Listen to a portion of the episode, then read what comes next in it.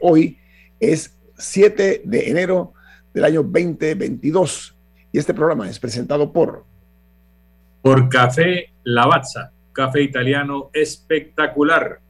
Usted puede conseguir en los mejores supermercados, solicitarlo en los mejores restaurantes y también pedir servicio a domicilio a través de www.lavazzapanamá.com.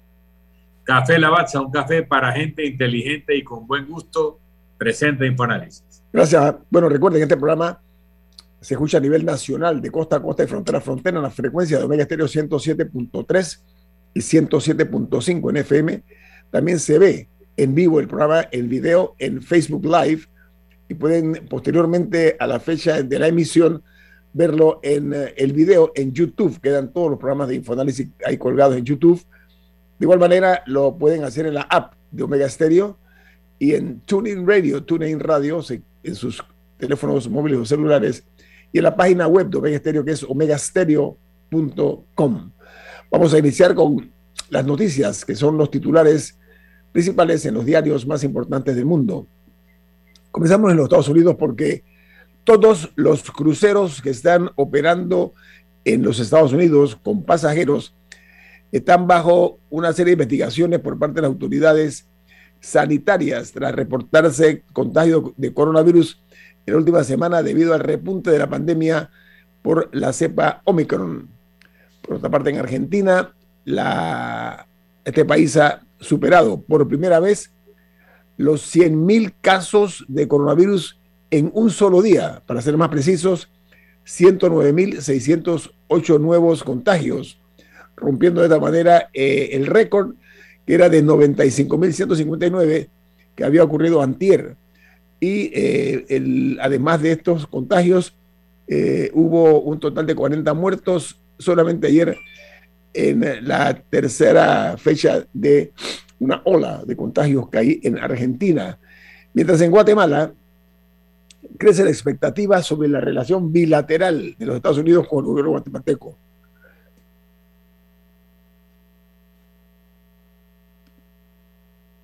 Bien, continúo. Eh, resulta ser que eh, la relación bilateral entre los Estados Unidos y Guatemala este año 2022 se espera que mejore porque el año pasado, el 2021, cerró con una serie de fricciones entre ambos gobiernos por el desarrollo eh, de la cumbre por la democracia, a la cual Guatemala fue el único país que no fue invitado a esta cumbre que llamó porque convocó el presidente de los Estados Unidos, Joe Biden.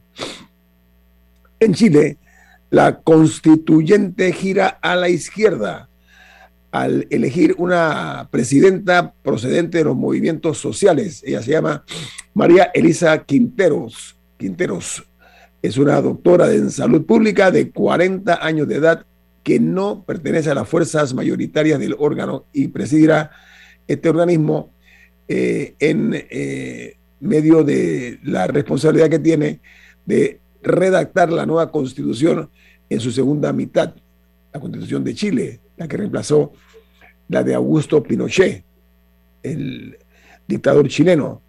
Y en Costa Rica, el presidente Carlos Alvarado evalúa endurecer las medidas para contrarrestar a Omicron y anuncia que la vacunación de niños entre 5 y 11 años de edad se iniciará el martes 11 de enero.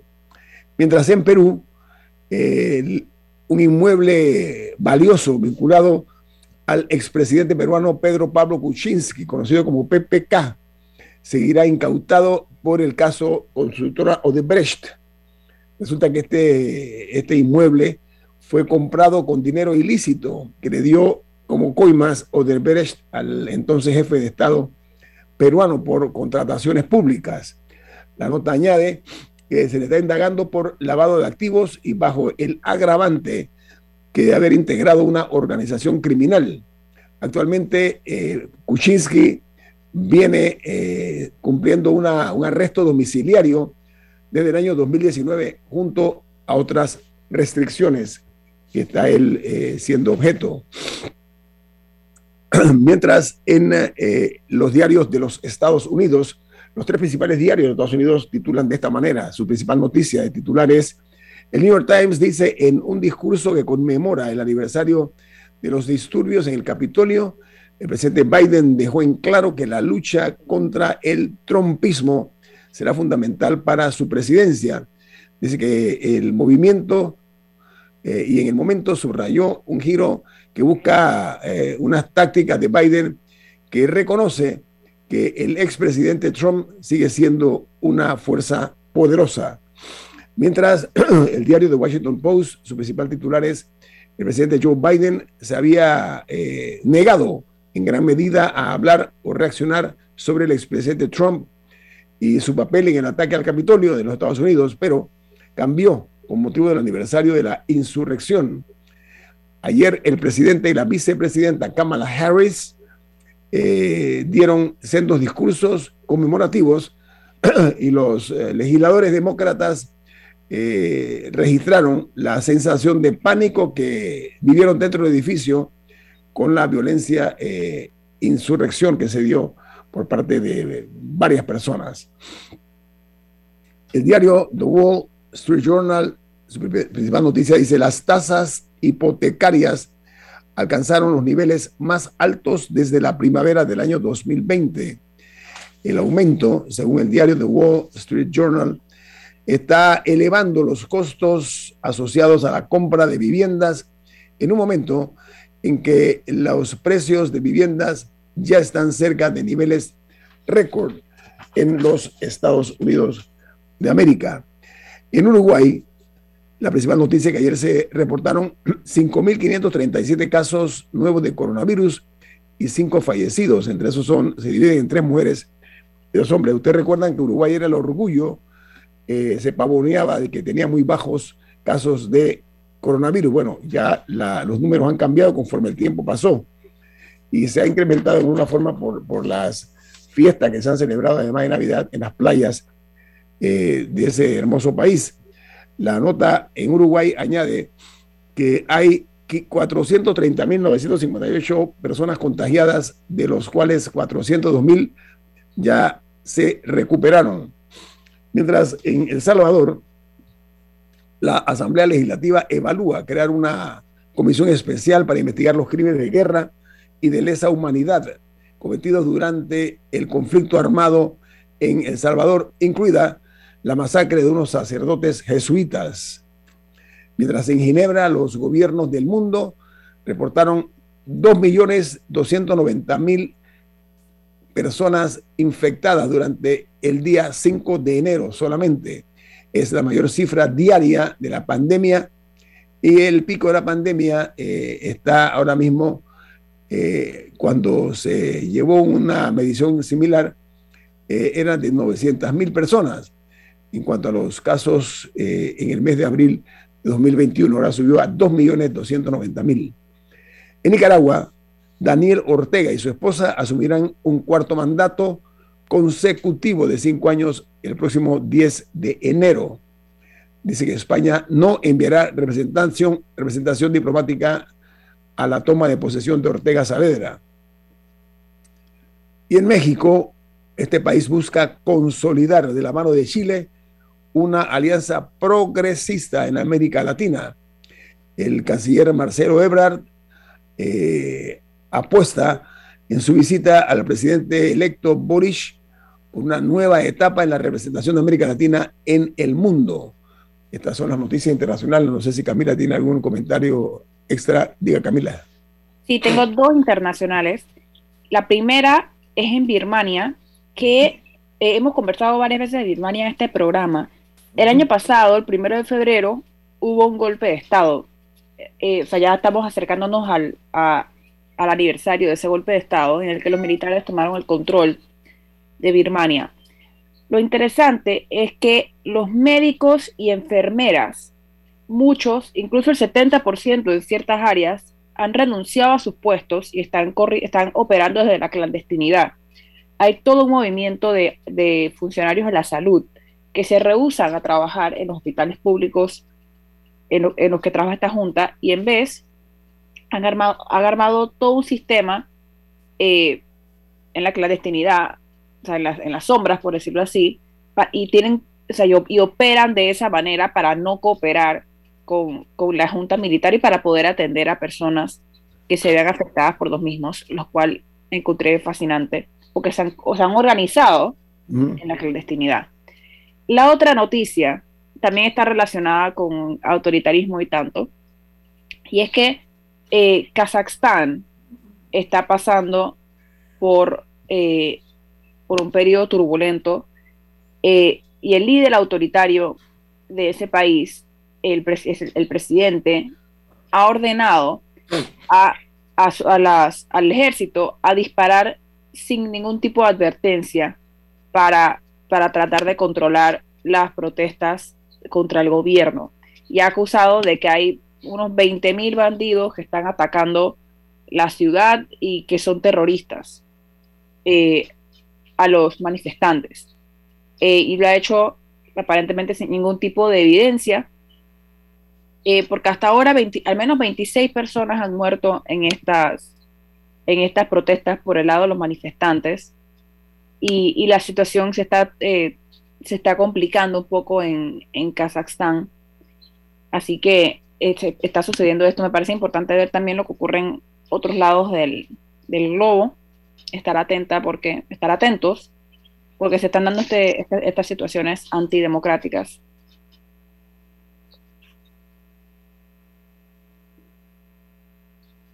Decía que en Filipinas el presidente Duterte ha anunciado, el presidente de Filipinas ha anunciado que también va a mandar a la cárcel a aquellas personas que están por las calles y que no se han vacunado. Este es un hombre bastante radical en sus posiciones, así que ese es el nuevo anuncio que dio ayer a conocer a toda la ciudadanía.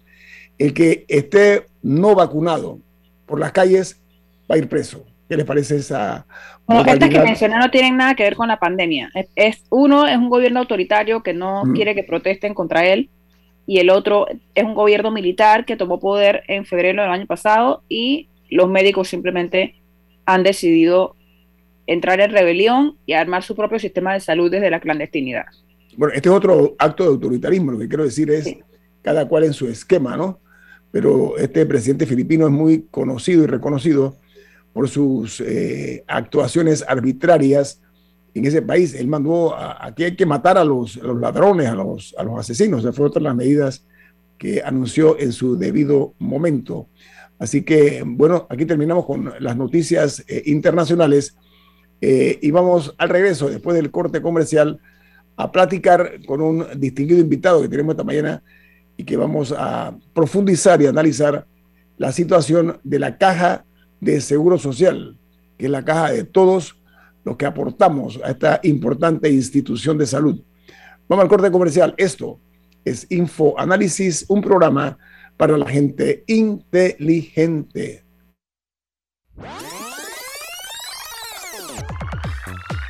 Omega Stereo tiene una nueva app. Descárgala en Play Store y App Store totalmente gratis. Escucha Omega Stereo las 24 horas donde estés con nuestra nueva app.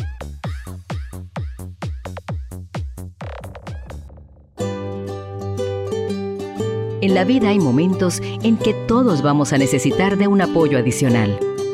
Para cualquier situación, hay formas de hacer más cómodo y placentero nuestro diario vivir. Sea cual sea su necesidad, en Hogar y Salud los apoyamos haciéndole la vida más fácil, porque contamos con la experiencia necesaria para recomendarle lo que usted necesite. Recuerde, Hogar y Salud les hace la vida más fácil. Visite nuestras nuevas sucursales en Villa Zaita al lado del Super 99 y en Cativa Colón al lado del Super Extra. Estamos abiertos en todas nuestras sucursales del país y le hacemos su entrega de forma gratuita en Panamá Centro. Para mayor información, puede consultar en Instagram y Facebook. Ya viene InfoAnálisis, el programa para gente inteligente como usted.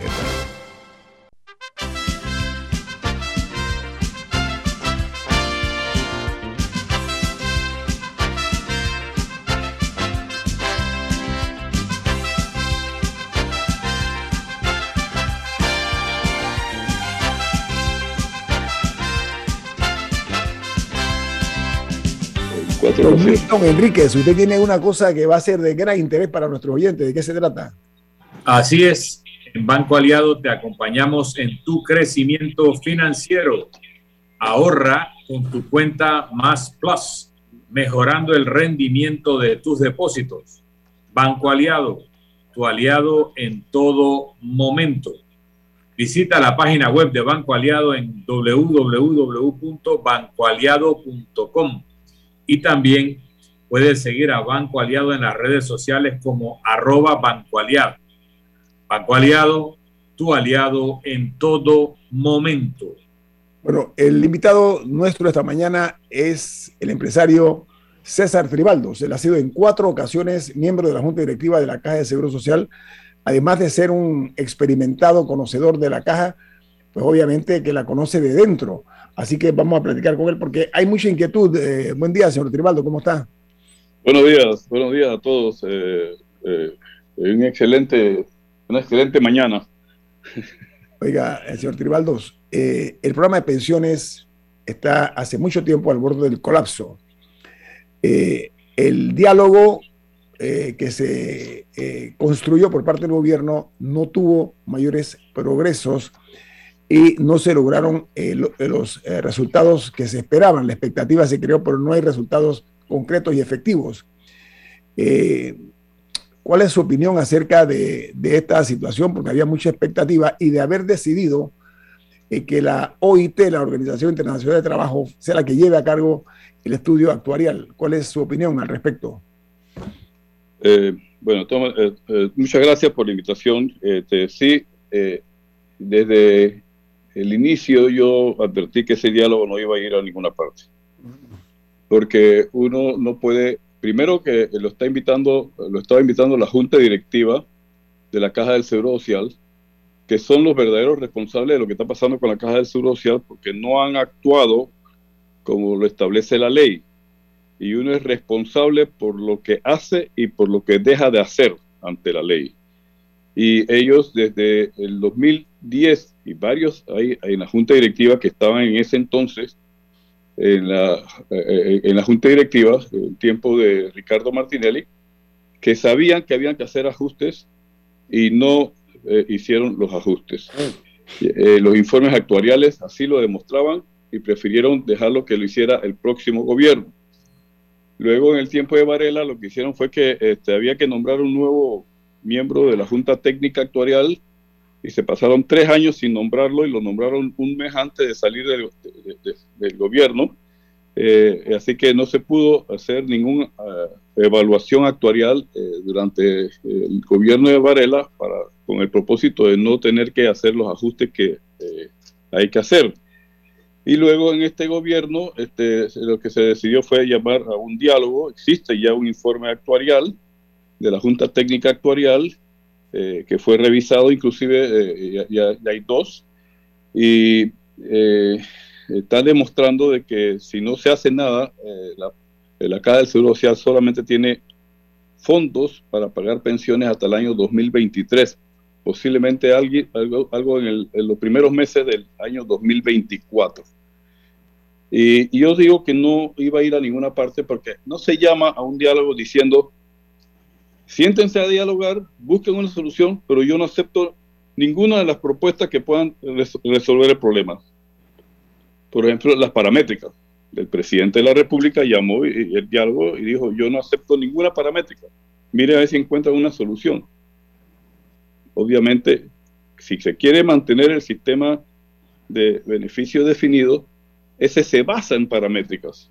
Y si uno no modifica las si el sistema se está yendo eh, está, está eh, el fracaso eh, está, prácticamente en quiebra declarada porque todos los años se está comiendo gran parte de los ahorros, los pocos ahorros que existen, y se, se, va a quedar sin dinero.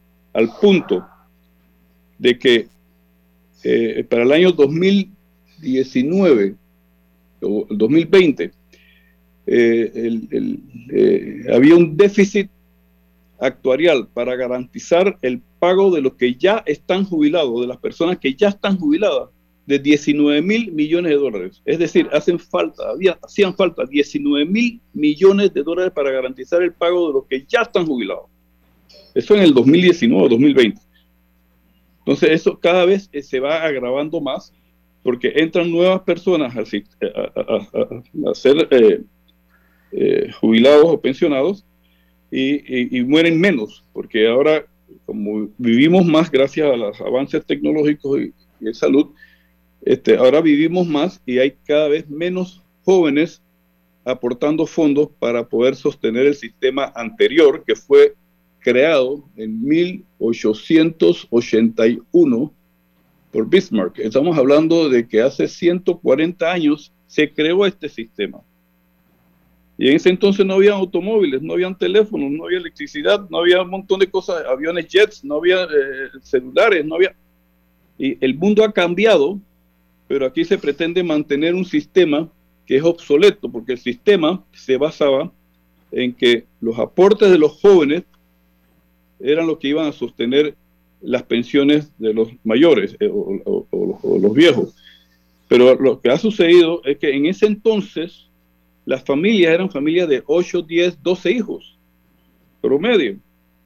Y cuando se jubilaba, se jubilaba uno, que era el papá. La mamá siempre estaba en casa. Pero las cosas han ido cambiando en el tiempo y ahora cada vez hay menos hijos. Las parejas, las parejas no quieren tener más de dos hijos, si acaso uno. Y, cuando se jubilan, las parejas se jubilan los dos, papá y mamá, porque los dos trabajan. Entonces no hay suficiente ingresos de la generación anterior para poder sostener a la generación vieja, nueva, a la vieja, perdón de la generación, no hay suficiente dinero para sostener a, la, generación anterior con la generación nueva, porque cada vez hay menos jóvenes aportando al seguro social. Y eso es lo que ha terminado eh, eliminando lo que era la solidaridad generacional. Por eso se le llama sistema solidario, porque era una generación la que estaba aportando para sostener a la otra generación cuando llegaba a la vejez, que ya no existe, porque el, el mundo ha cambiado. Trivi, yo quería hacer unos comentarios para aterrizar en, unas preguntas concretas. Primero, desde hace 40 años yo vengo oyendo que el seguro está en crisis. Más o menos cada 10 años se hace una reforma que le da aire por unos 7, 10 años más y vuelve y entramos en el mismo esquema. Ninguna reforma ha sido tan profunda como para dar una solución de largo plazo, porque una reforma muy profunda es muy dolorosa y ningún gobierno quiere pagar el costo político de la reforma profunda y dolorosa. Incluso un par de gobiernos han estado a punto de caerse cuando intentaron hacer reformas más allá de lo que toleraba la sociedad. Nosotros venimos, como tú señalas, de un modelo del siglo XIX que es una pirámide. Eh, en, en el derecho penal sería un delito eh, el esquema piramidal, pero ese es el modelo de la seguridad social, es un esquema piramidal donde el sistema se sostiene en la medida que van entrando más personas de las que retiran los beneficios. Y en esa pirámide, pues antes eran 10 por 1, luego 5 por 1, y ahora parece ser menos que eso. El modelo alternativo que se planteó hace 30 años el de las cuentas individuales tuvo como país paradigmático a Chile. Y ahora los chilenos están haciendo una transformación constitucional y han elegido un gobierno que plantea desmontar ese modelo y regresar al modelo piramidal o solidario. Eh, y eso debe entenderse que el modelo pues resultó o no cumple las expectativas. Así que tenemos un modelo del siglo XIX que eh, no está eh, funcionando dentro de los presupuestos bajo los cuales se creó, porque hay menos población joven, porque la gente vive más, porque no toda la fuerza laboral cotiza, eh, porque no necesariamente es empleado de una empresa que es más fácil exigirle la cotización. Y el modelo alternativo está haciendo agua, está siendo cuestionado y está siendo planteado eh, reformarlo o regresar al modelo anterior. Ahora mismo estamos viviendo en Panamá y en el mundo un aumento del cuentapropismo, un aumento de lo que llaman también autónomos, o sea, personas que ya no son empleados, sino que tienen cuatro, cinco, seis clientes que trabajan ahora cada vez más desde la casa, que no eh, representan la figura tradicional del empleado, ni tampoco son una empresa, porque son individuos o personas que brindan servicios remunerados. el aumento del trabajo remoto, producto de la pandemia, genera que el trabajo remoto no es solo de personas en el mismo país, que las empresas están empezando a contratar personas en otros países para darse servicios que antes se daban domésticamente y esas personas fuera del país tampoco van a cotizar en la seguridad social nuestra. Y pues regresando al tema inicial de la expectativa de vida, de vida. En ese escenario de un gobierno que no quiere reformas dolorosas, de un modelo que se agotó y que el modelo alternativo está cuestionado también, de una población laboral que cada vez es menos joven, menos gente entrando y que no está en la estructura tradicional formal de empresas y que ahora mismo las empresas están contratando a personas que ni siquiera residen en el país, ¿cuál es la solución? No, ahora mismo no tenemos la respuesta porque tenemos un, corte comercial, eh, señor Tribaldos. Con su permiso voy a cumplir con, este, con esto porque estoy seguro que la respuesta suya eh, no le va a permitir hacerla en dos minutos, ¿le parece? ¿O quiere dar la respuesta en dos minutos? ¿Qué prefiere? No, estoy, no, no voy, a coger. Ok, nuestro invitado es César Tribaldos, ha sido presidente de la Junta Directiva, no, presidente, no, miembro de la Junta Directiva de la Caja de Seguro Social en cuatro ocasiones y eh, hoy nos está dando su punto de vista acerca de la decisión tomada por el gobierno de Laurentino Cortizo, popularmente se dice patear la lata, ¿no? de tirar más adelante y dejarle eh, como herencia al futuro gobierno en el año 2024 la solución o posible solución de la crisis de la Caja de Seguro Social. Esto es Info Análisis, un programa para la gente inteligente.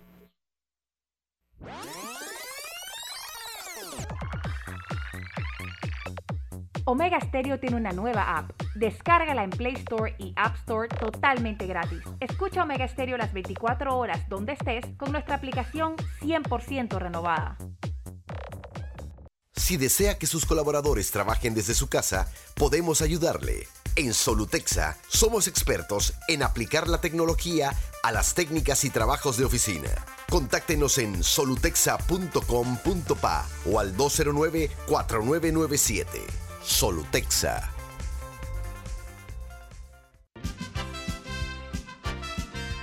Ya viene InfoAnálisis, el programa para gente inteligente como usted.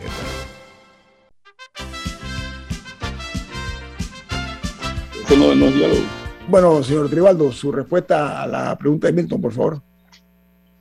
Bueno, es una pregunta bastante eh, compuesta pero vamos a tratar de ver cómo podemos resumirlo. Eh, lamentablemente los políticos, y no estoy hablando solamente del actual gobierno, el PRD, sino que todos los partidos políticos siempre hacen lo que políticamente les es factible. Eh, entonces, ¿qué sucede? Que siempre están midiendo que sus actuaciones, cómo esto afecta políticamente para las próximas elecciones. Y aquí no se está pensando en función del país a largo plazo. Siempre estamos pensando en una forma cortoplacista y, eso es parte de lo que nos está pasando como país en, muchas otras áreas que no solamente es la, del seguro social. 72 eh, países no pueden estar equivocados. 72 países en el mundo han realizado cambios de sacando al sistema de, de, beneficio definido, o que malamente llamado solidario, los han ido eliminando y lo han ido sustituyendo con sistemas de ahorro individuales, eh, algunos manejados por eh, empresas eh, privadas, otros manejados por instituciones del Estado. el caso de Chile, rápidamente, el caso de Chile fue el primero que se abocó a eliminar el sistema viejo e irse con el sistema de, de ahorros, pero los costos que cobraban las compañías privadas y los eh, los rendimientos que dieron los, ahorros no fueron lo suficientes y fueron creando problemas. Pero en vez de ajustar el mismo sistema, ahora se quiere regresar a un sistema que no tiene forma. No hay tutía, el sistema ese ya no puede funcionar porque no hay suficiente, eh, en la generación nueva, no hay suficiente población que pueda aportar los fondos que se requieren para poder sostener a, los dos que se van a jubilar, que es el papá y la mamá, eh, en algún momento. Señor No hay. entonces, ¿qué, qué, qué podemos y, puede- y debemos hacer, señor Tribaldo? ¿Cuál sería, en su opinión, Nos- la solución? Nosotros, tra- nosotros tratamos en su momento, en el 2004, de, de- de- de introducir el, el sistema de cuentas individuales, porque las cuentas individuales lo que hace es que tú vas a recibir una pensión en, en- en bas- eh, basado en lo que tú hayas ahorrado eh, durante toda tu vida eh, laboral. Y esa es la, la- lo que se ha estado, eh, la tendencia y lo que se ha estado haciendo a nivel eh, mundial, el cambio hacia allá. Eh, y es lo que nosotros recomendamos en su momento, pero entonces el gobierno, como solamente quería hacer lo que políticamente era factible, este, se, se pusieron una serie de condiciones que lo que hizo fue que este, se le advirtió y se conocía desde el día que se aprobó la ley que para el año 2010 habían que hacer ajustes nuevos. Y se sabía que si no se hacían los ajustes nuevos en el año 2025, iba a, haber un, un- un- un- un caos porque le íbamos a quedar sin plata para poder pagar- seguir pagando las pensiones. Ya desde ese entonces se sabía. Pero los gobiernos no quisieron hacerlo porque políticamente podían ser afectados. Hay otro factor, señor consideramos-. Señor hay otro factor, y es que ha, ha habido muchas críticas en el sentido de que eh, la Caja de Seguro Social tiene una planilla grasosa, obesa, y tiene mucha, mu- mu- poco hueso y mucha grasa, ¿no? Eh, un cuerpo así obeso no, no funciona bien. Entonces, se señala No, también que hay está- una está claro. planilla, una planilla eh, escandalosamente abultada. ¿Qué opinión Está- le merece a está- usted eso? Sí, te aclaro, Guillermo. Este, eh, eh, son, en la Caja del Seguro Social hay cuatro programas y los cuatro programas se manejan totalmente independientes uno del otro. En, la- en el, en el- en el programa de pensiones, todos los dineros que entran a, esa- a ese programa solamente se usan para pagar pensiones. Ahí no se paga ni el valor del cheque, se, se, se- paga, ni ningún trabajador, ni nada. Solamente todo lo que entra es para pagar pensiones.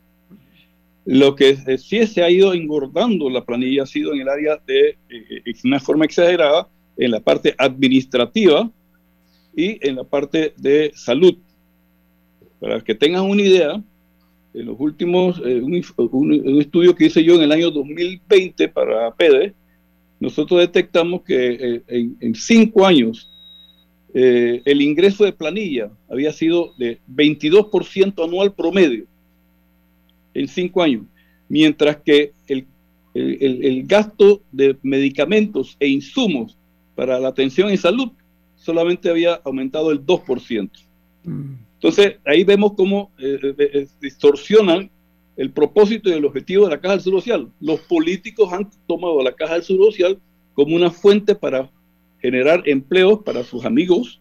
Y los, y- incluyo lo- cuando hablo de los políticos, están los diputados bien involucrados para, para poder hacer nombramientos y no les interesa la salud del pueblo, no les interesa si la atención es buena o es mala, lo que les interesa es tener a alguien nombrado en la caja del Seguro Social. Y eso es lo que se ha estado pasando. Para que tengan una idea, en el tiempo de, de Jovanés, a Jovanés se le nombró eh, y, y habían 14 mil empleados en ese entonces. Y cuando lo destituimos, que es el único funcionario que la Junta Directiva ha, ha tenido que destituir y que en ese entonces la Junta Directiva tuvo el, el valor de hacerlo, eh, a pesar de que la Presidenta de la República en ese entonces no quería que lo destituyéramos, lo destituimos. En ese momento habían 22 mil empleados. Imagínense, de 14 mil, en dos años y medio había llegado 22 mil empleados. Todos eran, la mayoría eran personas allegadas al, al- al- sector sindical, etcétera, etcétera. Y de ahí acá ha venido todos los años, todos los gobiernos han ido aumentando alrededor de 4 mil, eh, eh, eh, eh, 5 mil empleados por, por, por cada periodo. Y, y, y ese es parte de los problemas que tenemos eh, que, pero es para el programa de salud. Y una de las razones por la cual los informales no les interesa pagar caja de seguro social es porque ya ellos han oído de que el sistema de, pensiones está quebrado. No va, no, o sea, todo lo que hoy día están aportando al sistema viejo, todo lo que están aportando al sistema viejo, no tienen un solo real ahorrado para ellos. Ok, Camila. Entonces, ¿qué pasa? Que sí, perdón, pero, pero, pero el sistema de ahorro individual sí le tiene garantizado la plata a los jóvenes, a más de 600 mil jóvenes que están aportando a partir del año 2007. Y esas cuentas individuales son privativas, no pueden ser utilizadas para sostener el sistema viejo. Entonces, eso es lo que buscamos. El sistema nuevo lo que hace es que tú vas a jubilarte con lo que tú aportas. Y, para, para terminar, el sistema viejo, cuando se hicieron los cálculos actuariales para, establecerlo, se te, da una pensión equivalente a 11 años, lo que tú aportas en 20 años de cuotas, más lo que tú aportas en cuotas, eh, eh, y con la edad de jubilación que tenemos, tú tienes una pensión asegurada por 11 años. Pero ¿qué sucede? Que hoy día, de acuerdo con la expectativa de vida que ha ido subiendo desde hace 25 años para acá, ha sido mejor, muchísimo mejor. Cuando uno se jubila, los hombres viven 21 años más y las mujeres 26 años más. ¿Cómo si tú vas a vivir 21 años más o 26 años más vas a, a cobrar tanto si, si solamente pagaste para una pensión por 11 años. Y ese es parte del problema. Lo que tú estás pagando no es suficiente para poder mantener una pensión de 21 o 26 años. Camila. Bueno, eh, tengo varias preguntas, pero antes de eso, un oyente, porque si ya dijimos que las planillas en verdad no afectan el IBM, sino que afectan otros programas de la Caja de Seguro Social. Eh, ¿Cuál es el caso de la, pregunta un oyente, por las jubilaciones especiales? Bueno, las jubilaciones especiales esas las paga el Estado. El, Ministerio de, Gobierno y Justicia o el Ministerio de Seguridad teóricamente deben de aportarle todos los años a la Caja del Seguro Social el dinero de lo que son eh, la diferencia de, las jubilaciones especiales. A ver, teóricamente, ¿lo hacen? Teóricamente. El año antepasado, en una reunión que, tuve, que, yo estuve con el director general de la Caja del Seguro Social y que, que inclusive estaba participando el presidente de la República, nos dimos cuenta que este, lo que hace es que le pagan con pagarés a la Caja del Seguro Social. O sea, mm. al final del año, ¿cuánto fue lo, que, lo que pagó la Caja del Seguro Social en, en pensiones especiales? Bueno, en pensiones especiales eh, y, otros eh, similares fueron 180, eh, 180 millones. Bueno, esos 180 millones se los pagan a la Caja del Social con un papelito que dice yo le debo a la Caja del Social tanto y te lo voy a pagar en 10 años o en 15 años. Y, la plata no entra. La plata que sale es la plata que hemos aportado, lo que estamos aportando a la Caja del Seguro Social. Entonces, o sea, que, parte, o sea que el, gobierno es parte del hueco.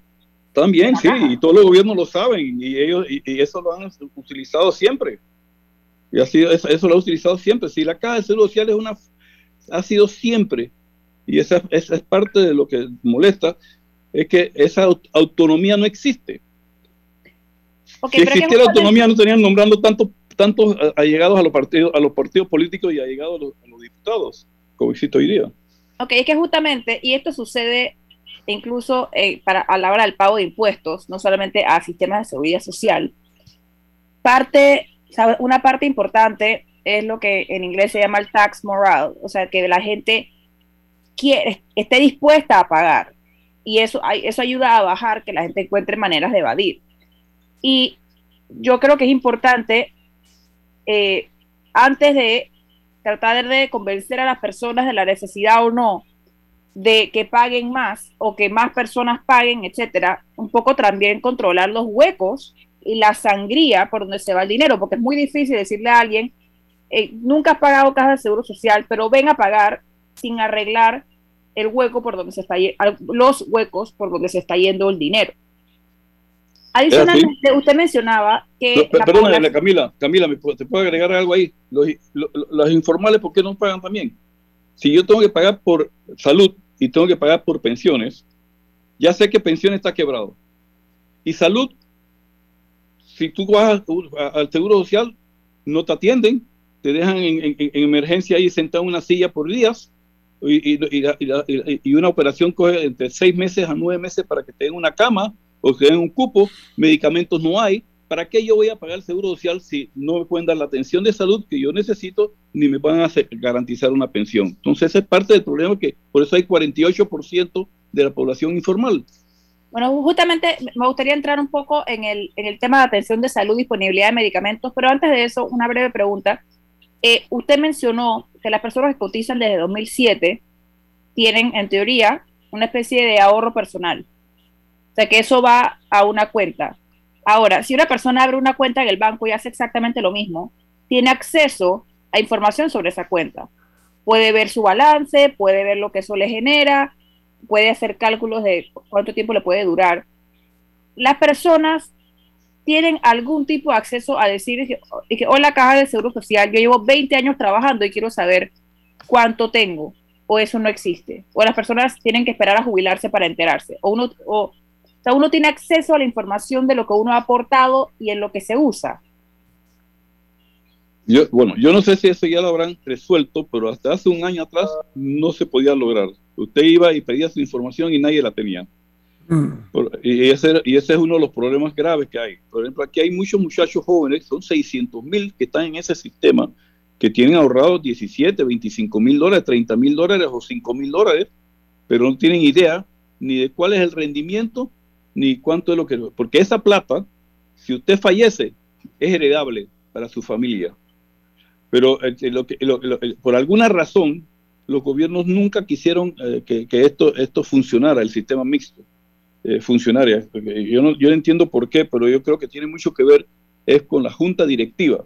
Es la junta directiva la que tiene que, la responsable de que todas estas fallas que hay, tanto en el sistema de salud como la falla de no entregar los estados financieros, que lo dice la ley, que se lo tienen que entregar a los jóvenes y no le entregan, es porque en la junta directiva hay un alto sector eh, de, los trabajadores que no gustan del sistema de, mixto, sino que ellos quieren regresar al sistema viejo. Ahora, señor, sabiendo que el sistema viejo no tiene sostenibilidad económica para poder mantener. Hay una realidad, muchos miembros de la junta directiva son, como dice Rubén Murgas, parte del mobiliario. Unos son un estante, otros son un escritorio, tienen años, están ya ahí en la, en la, en la, en la junta directiva y siento que están demasiado comprometidos con muchas cosas. Esa es la impresión que tengo yo, muy particular. Pero quería preguntarle... coincido, coincido. Sí, a ver, la, situación del programa Invalidez, de y Muerte está en una situación precaria, eh, yo diría que ruinosa, ¿no? Y que se está acrecentando. Ahora, ¿cómo se podría eh, salvar el IBM, es ese programa, señor Tribaldo, de su perspectiva? Bueno, el sector empresarial eh, presentó hace, hace, unos meses, eh, antes que se terminara el diálogo, presentó una propuesta que ha sido estudiada y analizada por dos años y medio, eh, debidamente sustentada su sostenibilidad y, y el sistema es de lo siguiente, es, un mejoramiento al sistema actual mixto, en el que se crean tres pilares. El primer pilar, que es el universal y, eh, equitativo para aquellas personas que, que, no pueden jubilarse porque no cumplieron con sus cuotas, el número de cuotas, etcétera. Ahí recibirían el 120 a los 65 más, más la parte proporcional de lo que ellos aportaron en 5, 7 o 10 años o 15 años. Es adicional, lo que va a hacer es que en vez de recibir 120 a los 65, recibiría 180 o 200 o 225 dólares, eh, porque ahí se le estaría adicionando a, los 120 a los 65 la parte proporcional por los años que él aportó y de acuerdo con los, valores que aportó. Ese es, una, eh, eh, es un primer pilar.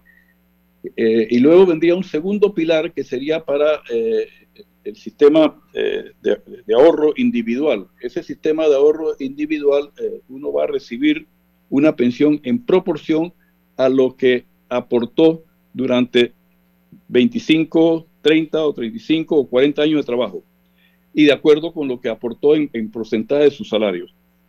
Ese, ese, ese sistema es eh, similar al actual, lo único que el actual el sistema mixto actual, tal como lo crearon para poder darle un subsidio al sistema viejo, le quitan a lo que uno, a lo que los jóvenes aportan al sistema mixto, le quitan el 10% para sostener el sistema viejo.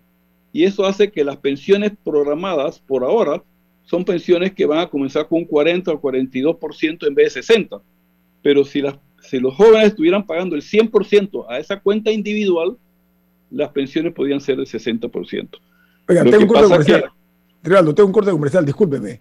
Eh, vamos a, pedirle eh, respetuosamente que nos regale unos cuatro minutos más al regreso del corte comercial, ¿le parece? Bueno, vámonos. Sí, ok. Viene más aquí en Info Análisis, un programa para la gente inteligente. Omega Stereo tiene una nueva app. Descárgala en Play Store y App Store totalmente gratis. Escucha Omega Stereo las 24 horas donde estés con nuestra aplicación totalmente nueva. El mundo nos escucha. www.omegastereo.com.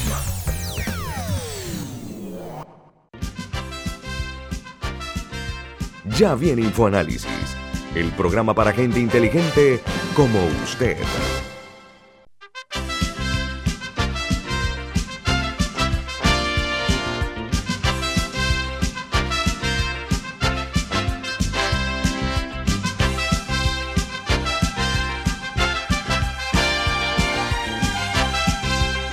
Estamos eh, platicando con el eh, señor César Tribaldos, empresario, eh, ha sido miembro de la Junta Directiva de la Casa Social en cuatro ocasiones. Yo estaba hablando sobre la situación ruinosa en que se encuentra el programa de invalidez, vejez y muerte, con un futuro incierto que se está incluso acrecentando la crisis. Él, yo tuve que interrumpirlo y le reitero mis disculpas. usted iba a terminar el concepto que estaba advirtiendo, señor Tribaldos.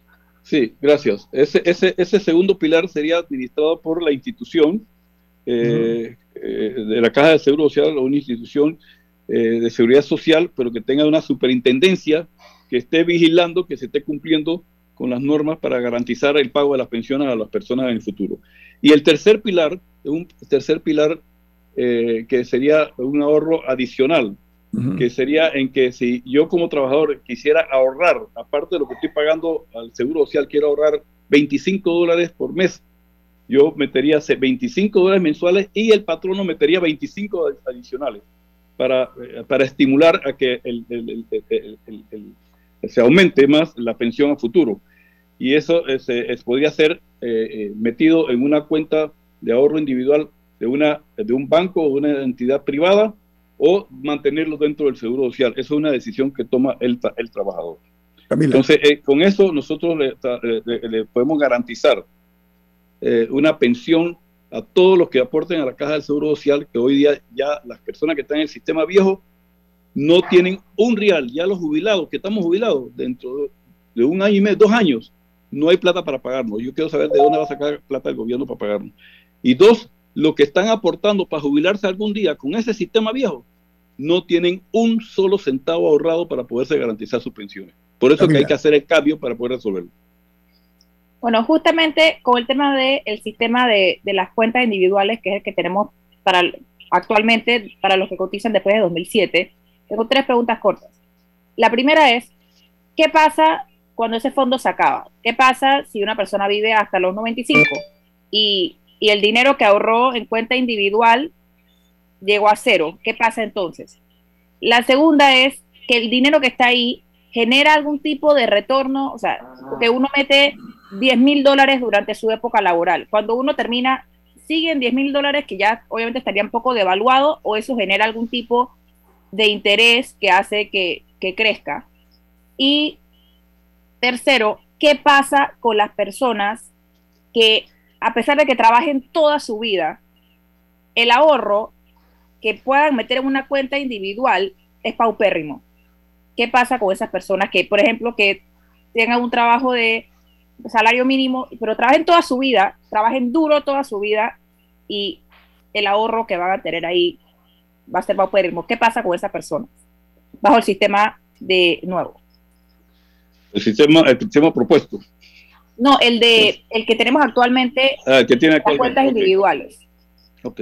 Mira, eh, eh, eh, ¿qué pasa si la persona vive más de lo que se, estima que debe vivir? Por ejemplo, si tú te jubilas a los 62 años y, vas a vivir 21 años promedio, que es lo que sale hoy día, el promedio de vida, este, estarías hablando que estarías jubilándote a los 83 años, 84, pero hay gente que vive hasta los 90, 95, 100.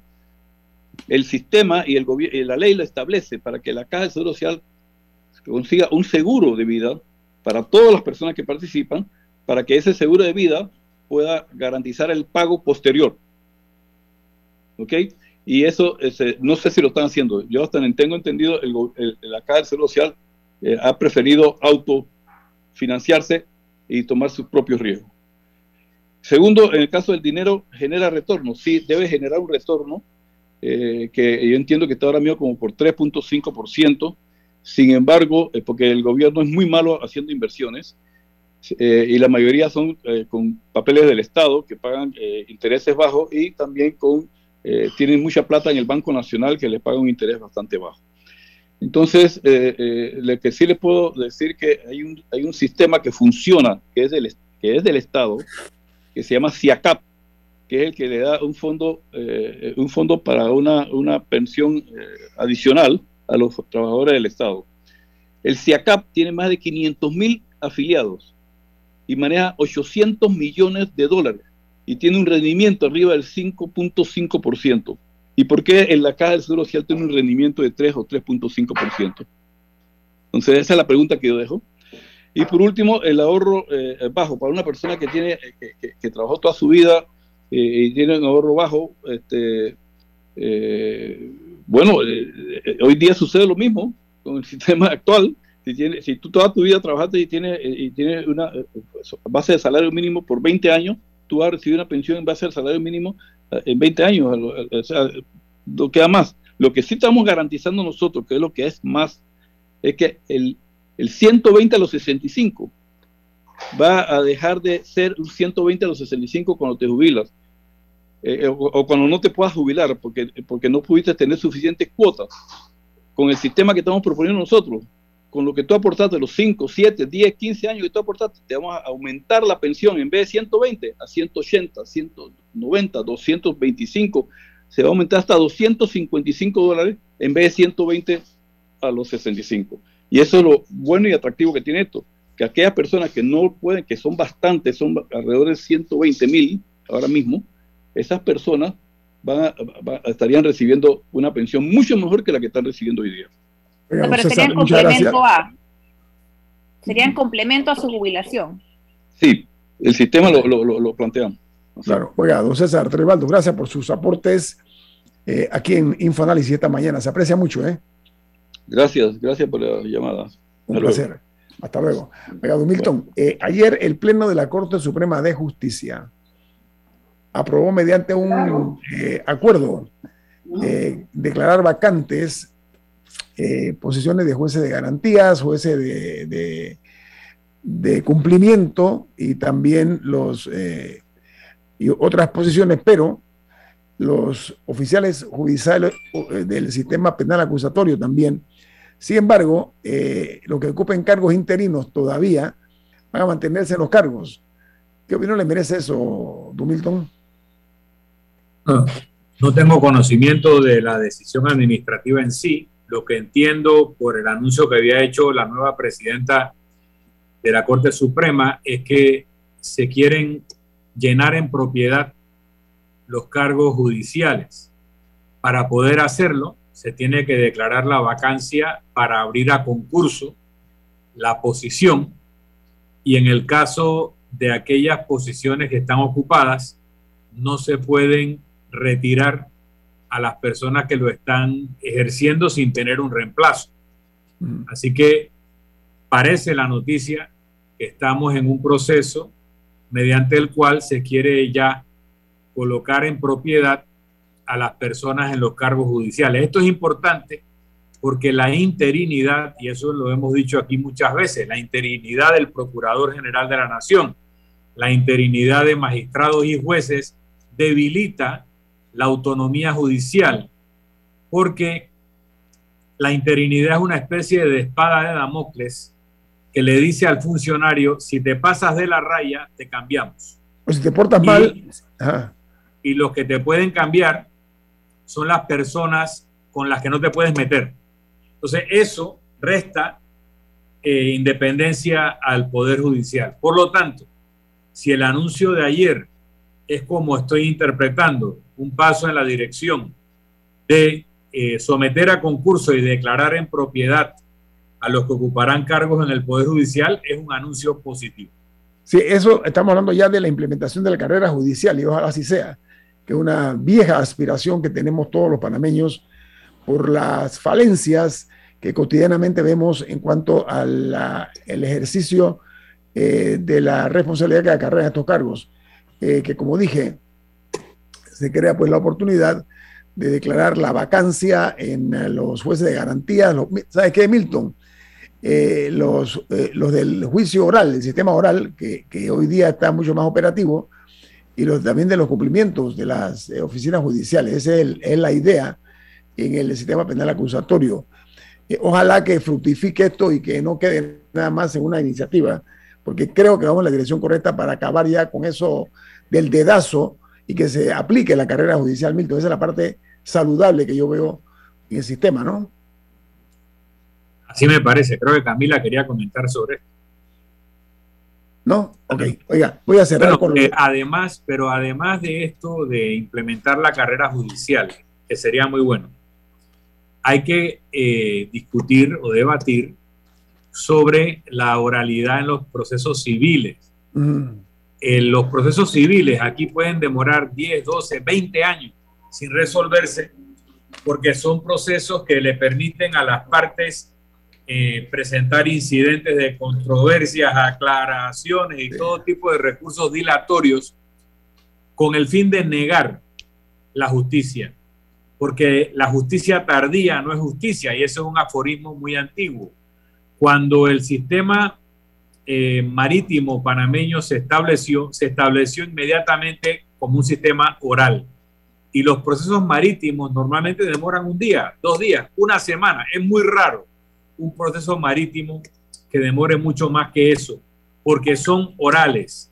Y con la experiencia que ya se ha adquirido con el sistema marítimo, que es del ámbito civil, y con el sistema penal acusatorio, que es de la otra esfera importante del Poder Judicial, eh, los tres son civil, penal y administrativo, eh, nosotros podríamos acelerar los procesos civiles y también eh, con ello brindar mayor satisfacción de justicia. Otra idea que se ha implementado en algunos países es sacar del ámbito judicial los procesos no controvertidos. ¿Qué significa esto?